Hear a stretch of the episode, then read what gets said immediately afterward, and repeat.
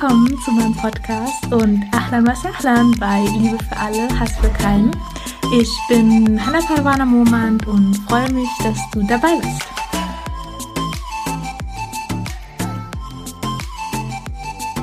Assalamu alaikum und herzlich willkommen zu einer neuen Podcast-Folge Liebe für alle, Hass für keinen.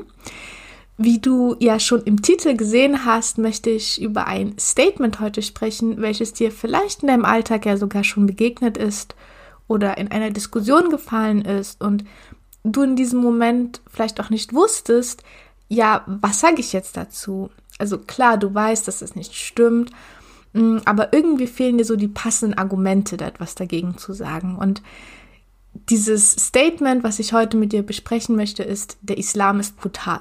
Das hört man ja manchmal, vielleicht auf der Straße oder auf der Arbeit, in der Uni, in der Schule. Irgendjemand ist der Auffassung, jetzt mal ein bisschen zu stänkern und zu gucken, was sagst, kannst du denn dagegen sagen? Und ich weiß noch damals, als ich frisch konvertiert bin, habe ich mir den Koran durchgelesen und irgendwie kam ich dann über so gewisse Stellen, die ja oft zitiert werden, wenn man sagt, ja, der Islam ist ja so brutal. Ähm, ja, über diese Stellen bin ich gestolpert und da wurde mir das erstmal deutlich, okay, es steht ja wirklich im Koran. Und ich wusste in diesem Moment auch nicht so wirklich, wie soll ich damit umgehen. So, ich wollte es zur Seite schieben, aber dann irgendwie auch nicht.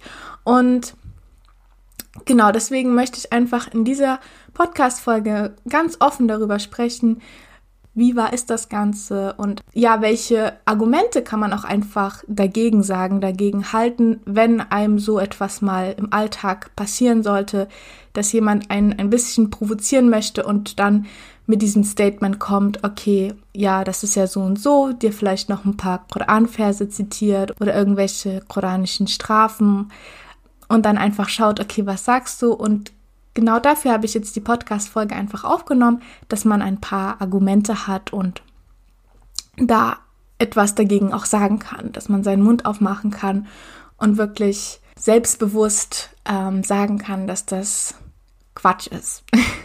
also zuerst einmal muss festgehalten werden, dass manche Verse unterschiedlich gedeutet werden können. Also wie ich schon in der letzten Podcast-Folge erwähnt habe, gibt es ja die mehrdeutigen Verse, die man nicht ohne weiteres Hintergrundwissen deuten kann.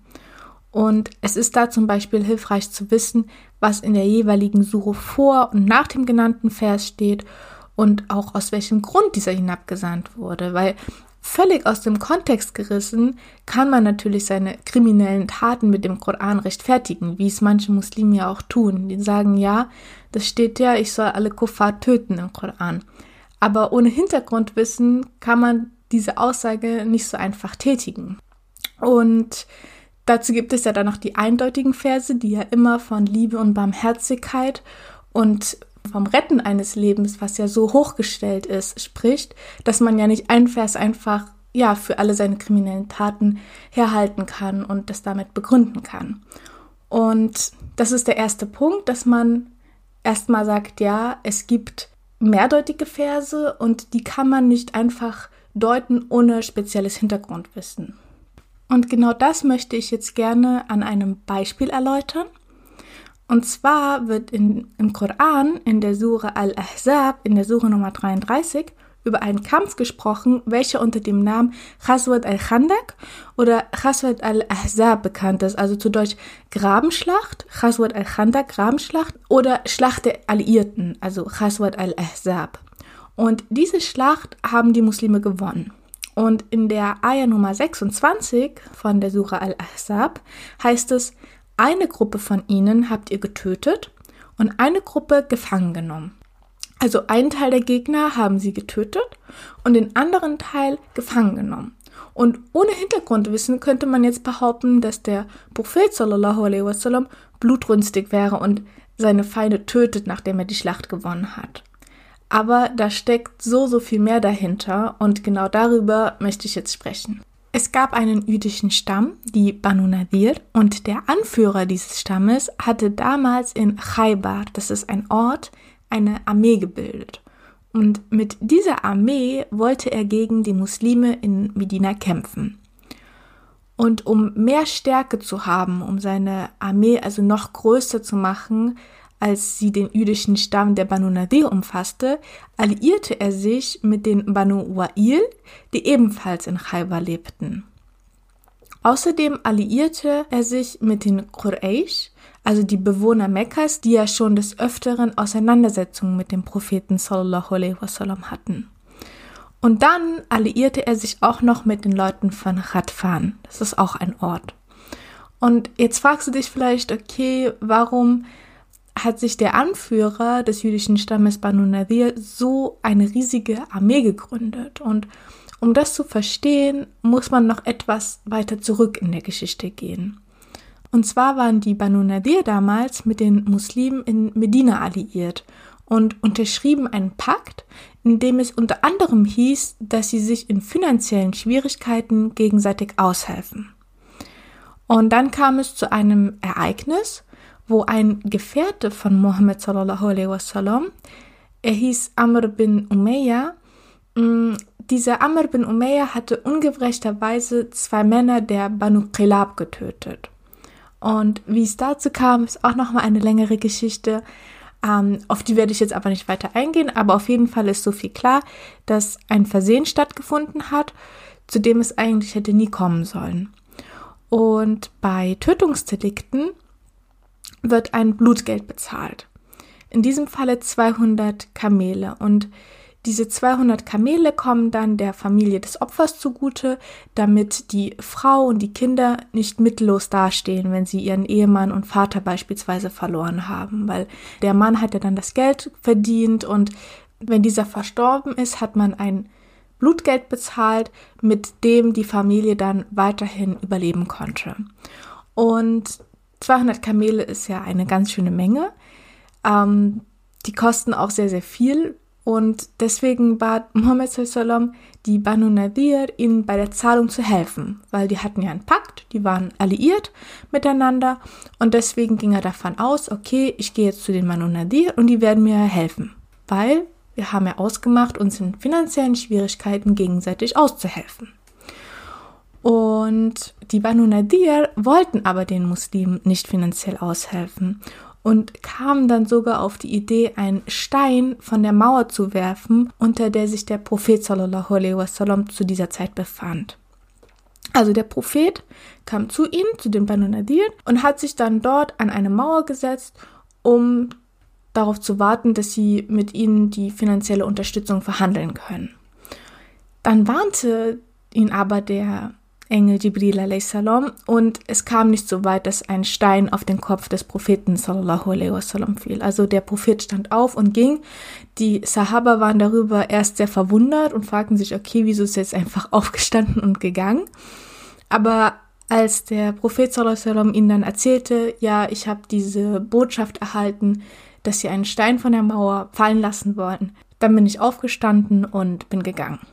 Und klar, die Muslime hatten nach diesem Ereignis kein Vertrauen mehr auf die Banu Nadir. Also zum einen natürlich durch den geplanten Mord und zum anderen durch die Verweigerung der finanziellen Unterstützung. Und mit dieser Aktion hatten die Banu Nadir den Pakt gebrochen. Anstatt schnell zu verschwinden, verschanzten sich die Banu Nadir auch noch hinter ihren äh, Mauern und schossen dann von ihrer Burg mit Pfeilen auf die Muslime, weil die Muslime kamen dann natürlich und wollten, dass sie gehen.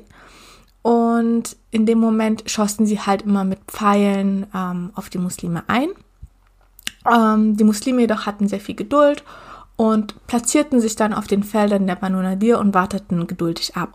Nach 15 Tagen jedoch mussten sie beginnen, einen Teil der Felder niederzubrennen, um sich den Weg frei zu machen. Also man muss sich das vorstellen, dass sehr viel Gestrüpp dort war und ich glaube, sie hatten dort Dattelpalmen gepflanzt und ja, um sich einfach den Weg frei zu machen zu dem Ort der Banu Nadir, ähm, ja, haben sie dann nach 15 Tagen begonnen, einen Teil der Felder niederzubrennen. Und als die Banu Nadir das sahen, gaben sie auf. Trotz diesen ganzen Geschehnissen, also der geplante Mordanschlag, die Verweigerung der finanziellen Hilfe, das Schießen mit Pfeilen auf die Muslime, gab Muhammad sallam ihnen noch einmal drei Tage, um ihre Sachen zu packen und die Stadt zu verlassen.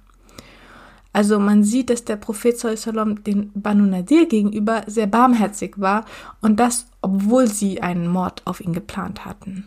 Und genau diese Banu Nadir, die ja aus Eigenverschulden heraus aus ihrem Gebiet vertrieben worden sind, bauten sich nun eine Armee, um die Muslime in Medina endgültig auszulöschen.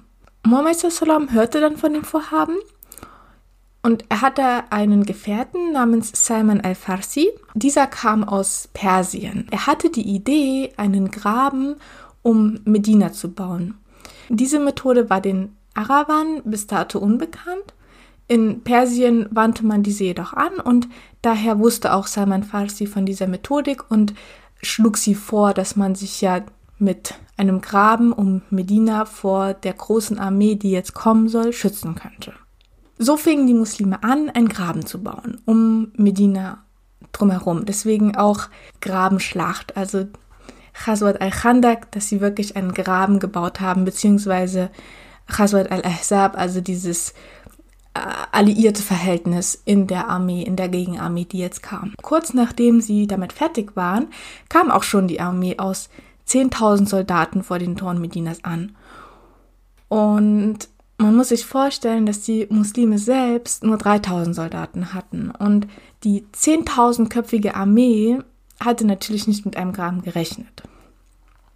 Daher kam der Anführer der Banu Nadir auf die Idee, also die Banu Nadir, der, der Stamm, der ja einst vertrieben wurde, der kam jetzt auf die Idee, okay, wir können uns doch auch mit den in Medina lebenden Juden, den Banu Qurayza, alliieren. Also die Banu Qurayza war der einzig verbliebene Stamm, der noch in Medina ansässig war. Und die Banu Nadir kamen auf die Idee, okay, wir können uns doch mit denen alliieren. Dann können wir nämlich über deren Tore in die Stadt hineingelangen und so können wir auch mit Graben in die Stadt gelangen. Am Anfang verweigerte der Anführer der Banu Qurayza, sich mit der Armee zu alliieren. Und er sagte, dass Muhammad sallam ein sehr ehrenhafter und ehrlicher Mann ist und er will daher die Verfassung und den Pakt mit ihm nicht verletzen. Also die Banu Qurayza waren mit Muhammad sallam alliiert also die Banu Qurayza, die jetzt in Medina lebten, die waren mit Muhammad sallam alliiert. Und in dem Vertrag zwischen den beiden steht auch unter anderem, dass sie sich gegenseitig bei einem Angriff verteidigen. Und wenn dieses Abkommen gebrochen wird, bedeutet es den Rausschmiss. Klar, wenn die Muslime gewinnen, dann kann die Armee, die ja drumrum ist, die 10.000-köpfige Armee, kann einfach abhauen. Aber die Banu Qurayza leben ja mit ihren Familien unmittelbar in Medina und sie wollten natürlich auch nicht rausgeschmissen werden. Und deswegen gab es diese anfängliche Ablehnung, sich der Armee anzuschließen. Aber nach einiger Zeit schaffte es der Anführer der Banu Nadir schließlich, dass sich auch die Banu Qurayza der 10.000-köpfigen Armee anschließen. Und dies schaffte der Anführer der Banu Nadir, indem er versprach, die Banu Qurayza bei einem Angriff zu verteidigen. Und zusätzlich gab der Anführer der Banu Nadir den Banu Qurayza auch 70 seiner Leute als Pfand sozusagen. Also die Banu Nadir, ähm, die waren ja draußen und er sagte, ja, ich gebe dir 70 meiner Leute. Das sagte er zu dem Anführer der Banu Qurayza, die ja in Medina waren. Ja, ich gebe dir 70 meiner Leute. Und wenn wir dich nicht verteidigen, dann kannst du meine 70 Le Leute töten. Also, dass da so eine gewisse Sicherheit war, okay, wir werden von den Banu Nadir diese Verteidigung erleben oder diesen Schutz, weil niemand will ja 70 seiner eigenen Leute verlieren. Und Mohammed sallam erfuhr dann anschließend von dem Vertrag der Banu Qurayza, die ja jetzt mit der Armee alliiert war, und war sehr besorgt um die Sahaba, denn nun konnte ja die Armee ungestört in die Stadt kommen. Und er machte sehr viel Dua und er schlug auch der Sahaba vor, sehr viel Dua zu machen. Und die Hilfe von Allah kam dann auch. Und zwar war es so, dass Nuaym ibn Mas'ud, das war ein Mann von Radfan. Wir erinnern uns, die äh, Radfan war ja auch mit der Armee alliiert, die ja draußen steht vor den Toren Medinas. Und dieser Nuaym ibn Mas'ud ist Moslem geworden. Die eigenen Leute wissen das aber nicht. Und der Nuaym ibn Mas'ud ging dann zu Muhammad und bat seine Hilfe an.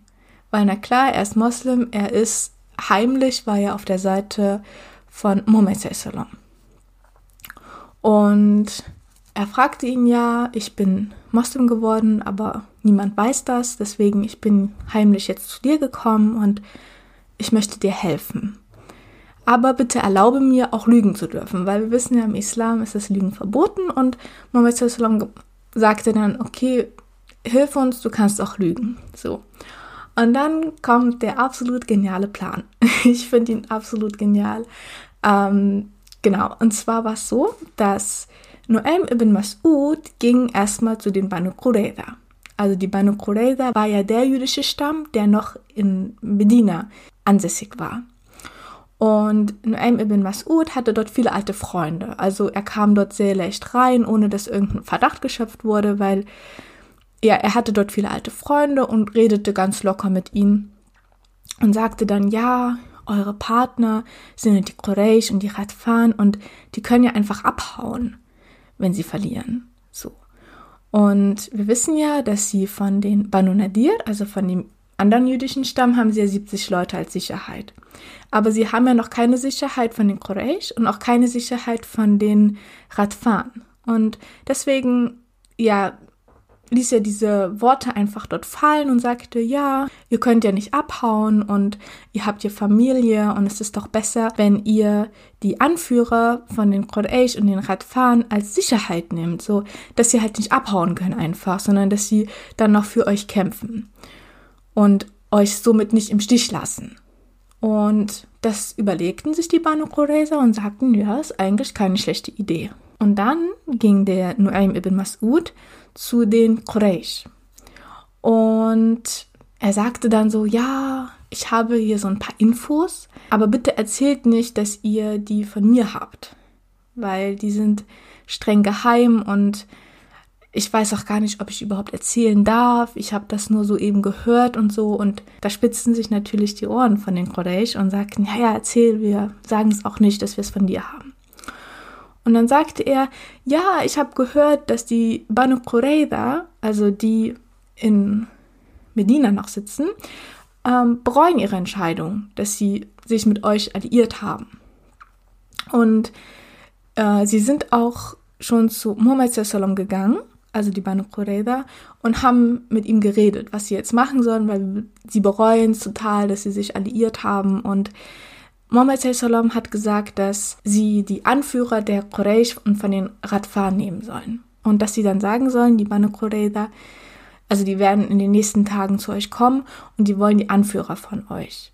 Und sie werden sagen, dass sie die Anführer als Sicherheit haben wollen. Aber eigentlich wollen sie eure Anführer nur Muhammad Sallam geben, damit er sie dann hinrichten kann. Und dann bekämpfen sie euch gemeinsam. Also Banu Qurayza und die Muslime sind alliiert und sie wollen eure Anführer haben und sie wollen die dann ähm, töten und euch dann bekämpfen. Also nach dem Motto, gebt lieber nicht eure Anführer den Banu Qurayza. Das hörten sich die Quraysh an und die waren natürlich total okay. Stimmt das, was er sagt? Stimmt das nicht? Und ja, so ließ er sie erstmal dort sitzen und der Noaim ibn Mas'ud ging dann zu den Khatfan, also zu seinen eigenen Leuten, und erzählte die gleiche Geschichte. Dass die Banu Qurayza jetzt von euch die Anführer nehmen wollen als Sicherheit, sagen sie, aber eigentlich wollen sie eure Anführer haben, damit Muhammad sie dann hinrichten kann. Um die Aussage von Nuaym ibn Mas'ud dann zu überprüfen, schickte Abu Sufyan, das ist der Anführer der Quraysh, den Sohn von Abu Jahal, der heißt Ikrima, zu den Banu Qurayza. Und Ikrima fordert dann die Banu Qurayza auf, gegen die Muslime zu kämpfen. Also er sagt, ja, ihr habt ja bis jetzt noch gar nichts so richtig gemacht, kämpft doch mal und genau, wir wollen sehen, dass ihr mit uns alliiert seid. Und daraufhin forderten die Banu Qurayza die Anführer der Banu Quraysh und sagten, ja, wir wollen eure Anführer, sonst kämpfen wir nicht. Und diese Botschaft überbrachte Ikrima dem Abu Sufyan. Und der Abu Sufyan verstand dann, okay, Nuaym hat die Wahrheit gesagt. Und sagte dann zu Ikram, ja, ich gebe keinen Anführer her. Das führte dazu, dass die Banu Qurayza somit auch nicht kämpften, weil die fühlten sich von den Quraysh verarscht und dachten, okay, die geben uns jetzt nicht die Anführer, weil sie uns keinen Rückhalt geben wollen, falls die Muslime doch gewinnen oder die Oberhand bekommen. Und die Quraysh fühlten sich dann bestätigt, okay, wir geben natürlich keinen Anführer her, weil sie wollen unsere Anführer ja nur hinrichten. Das führte dann letztendlich dazu, dass die Banu Qurayza nicht kämpften, auch wenn sie ja innerhalb von Medina waren, und Allah dann einen sehr starken Wind rund um Medina schickte. Also nicht in Medina, sondern nur rundum. Und der Wind zerstörte dann die Zelte und die Essensvorräte und der Feind verließ dann ihr Camp. Als dann der Feind gegangen war, teilte der Engel Jibril a.s. Muhammad mit, dass er einen Befehl von Allah hat und Muhammad soll jetzt zu den Banu Qurayza gehen. Und das taten die Muslime dann auch und ja, die Banu Qurayza wollten natürlich die Muslime erst nicht reinlassen, aber ja, nach 25 Tagen Belagerung wurde dann das Urteil für die Banu Qurayza ausgesprochen und dieses Urteil verlangte auch das jüdische Recht bei Vertragsbruch. Und zwar wurden alle Männer hingerichtet und die Frauen bekamen ein Zuhause in Medina. Und da kommen wir wieder zu dem Vers, den ich ja vorhin vorgelesen habe. Eine Gruppe von ihnen habt ihr getötet und eine Gruppe gefangen genommen. Dieses Urteil musste gefällt werden, da die Banu Nadir auch gegen den Pakt verstoßen hatten und sich daraufhin eine Armee gebaut hatten, um die Muslime dann zu töten. Und der Schutz der Muslime sollte weiterhin gewährleistet sein. Und es musste auch ein Zeichen gesetzt werden, dass niemand noch einmal auf die Idee kommt, die Muslime derart anzugreifen. So, aber ohne Hintergrundwissen fällt es natürlich leicht zu urteilen, dass der Islam brutal sei und Muhammad jeden, der ihm im Weg kam, hinrichtete. Aber mit Hintergrundwissen ist es möglich, auch ein Verständnis aufzubringen, warum eine Hinrichtung notwendig war, weil Strafen sind einfach erforderlich, um die Gesellschaft zu schützen und zukünftige Täter auch abzuschrecken, damit man gar nicht erst auf die Idee kommt, etwas zu tun, weil man vor der Strafe auch diesen Respekt und diese Angst hat. Und in einem gut funktionierenden Strafsystem herrscht Sicherheit im Land. Wenn man aber an einem Ort lebt, an dem es keine Strafe für denjenigen gibt, der beispielsweise die eigenen Kinder entführt, an diesem Ort würde man doch nicht leben wollen. So. Und klar, die Todesstrafe existiert in Deutschland heutzutage zum Glück nicht mehr, aber man muss verstehen, dass die Kultur damals anders war und dadurch auch andere Normen gang und gäbe waren. Und dann muss man auch verstehen, dass wenn man sagt, dass der Islam ist brutal aufgrund des islamischen Strafrechtes, dann sollte man sich immer im Kopf behalten, dass das islamische Strafrecht ein Ergebnis menschlicher Arbeit über mehrere Jahrhunderte ist und dass den Islam noch so, so viel mehr als das islamische Recht ausmacht, weil man kann einfach eine Religion nicht mit ihrem Strafrecht gleichsetzen und damit behaupten, diese Religion sei jetzt brutal. Also rechtliche Normen machen den Islam nicht aus und rechtliche Normen sind ein Teil der Scharia und in der Scharia auch nur ein Teil des Fiqh. Denn das Recht auf Leben ist ein wichtiger und großer Grundsatz im Islam. Manche beziehen ihre Aussage, der Islam ist brutal, auf das Strafmaß der Had-Delikt. Also zu den Had-Delikten, ähm, das sind Straftaten, die gemäß Koran und den Überlieferungen fixiert werden. Diese Had-Delikte werden auch koranische Strafen genannt und beschreiben eigentlich das direkte Vorgehen gegen Gott. Also zum Beispiel bei Alkoholgenuss beträgt die Strafe 40 bis 80 Hiebe oder bei Diebstahl das Abtrennen der rechten Hand. Und das wird ja immer so gerne genannt mit den Handabhacken und solche Geschichten. Und bei diesen Haddelikten oder auch koranische Strafen muss man sich vor Augen halten, dass diese im Koran an nur 14 Stellen erwähnt werden. Und wenn man diese Zahl einmal ins Verhältnis setzt, dann wird einem klar, was für einen kleinen Anteil dieses im Koran ausmacht. Also im Koran gibt es 6236 Ayat und 14 davon sind koranische Strafen. Jetzt ist es aber so, dass man bei solchen Strafen auch immer zwei oder auch vier muslimische Zeugen braucht. Also es ist relativ schwierig, das auch vors Gericht zu ziehen, weil man braucht zwei bis vier muslimische Zeugen. Und ich würde das Ganze jetzt einfach mal an einem Beispiel verdeutlichen, und zwar am Strafmaß für Sina. Also Sina ist der Geschlechtsverkehr außerhalb der Ehe. Und das Strafmaß für Sina außerhalb der Ehe ist die Steinigung und vor der Ehe 100 Hiebe. Und um jemanden für Sina anzuklagen, sind vier muslimische Zeugen notwendig, die zusätzlich noch in ihrer Rolle als Zeuge auf Glaubhaftigkeit geprüft werden. Also wenn sie schon mal äh, ja mit Lügen auffällig geworden sind, dann stempelt man die jetzt nicht als sehr glaubhaftig ab und dann scheiden sie als Zeuge aus. Und dann muss man sich mal vorstellen, ne, dass hier in Deutschland, wo außerirdischer Geschlechtsverkehr jetzt ja, sage ich mal, selbstverständlich eigentlich schon ist, kommt man selten in die Situation, ähm, ja, Sina mit drei weiteren Zeugen gesehen zu haben. Und wenn man jetzt in einem Land lebt, in dem man eine Strafe für diese Handlung fürchten muss, dann ist es ja noch unwahrscheinlicher, sich in einer derartigen Situation wiederzufinden, also dass man das mit drei weiteren sieht. Also die Wahrscheinlichkeit letztendlich für sie angeklagt zu werden ist ja sehr gering und darüber hinaus gelten auch sehr kurze Verjährungsfristen von einem Monat. Zusätzlich besteht eine Strafe, die heißt Al-Qatf. Und diese Strafe gibt es für die fälschliche Bezichtigung von Sina. Und die fällt an, wenn der Zeuge jetzt zum Beispiel keine drei weiteren Zeugen für die Anschuldigung hervorbringen kann. Und wenn man sich jetzt als Zeuge wiederfindet und auch nicht alle Kriterien erfüllen kann, dann ist die Strafe dafür 80 Hiebe. Somit überlegt sich also ein Zeuge zweimal oder dreimal, ob er die gesichtete Tat auch wirklich vor Gericht bringen will. Und dieses Erschweren der Anklage ist daher gegeben, da die Had-Delikte, also die koranischen Strafen, ein direktes Vorgehen gegen Allah beschreiben. Und dementsprechend ist das Erteilen der Strafe auch Allah vorgesehen. Im Endeffekt bleiben die meisten Taten auch zwischen Gott und einem selbst.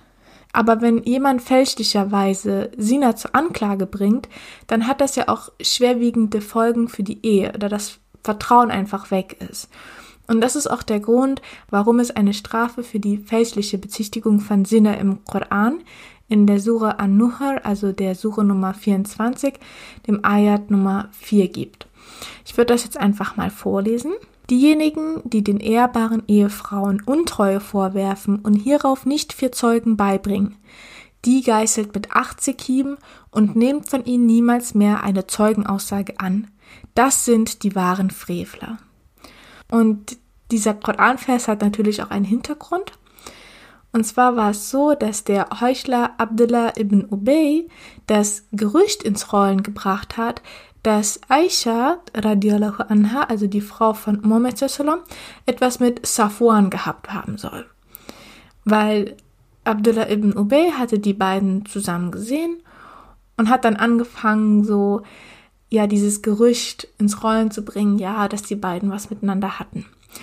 Aber dabei hatte Safwan lediglich Aisha radiallahu anha in der Wüste aufgesammelt nachdem man sie aus Versehen nach einer Pause ja vergessen hatte. Also man reiste dort in der Wüste und dann gab es immer so eine Toilettenpause und genau in dieser Toilettenpause ist sie halt ein bisschen weiter weggegangen, damit man sie halt nicht sieht.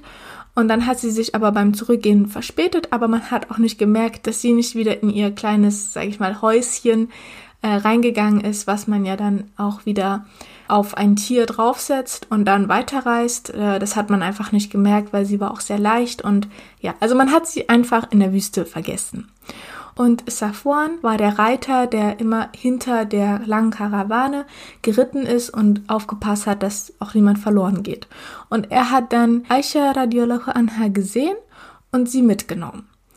Und dieses Gerücht, was jetzt Abdullah ibn Ubay ins Rollen gebracht hat, ließ Muhammad sallam natürlich nicht unberührt und machte ihn auch sehr traurig. Und als Aisha radiallahu anha von dem Gerücht erfuhr, wurde sie so krank, dass sie fast daran starb, aus Sorge um die Ehe mit ihrem geliebten Mann Muhammad sallam.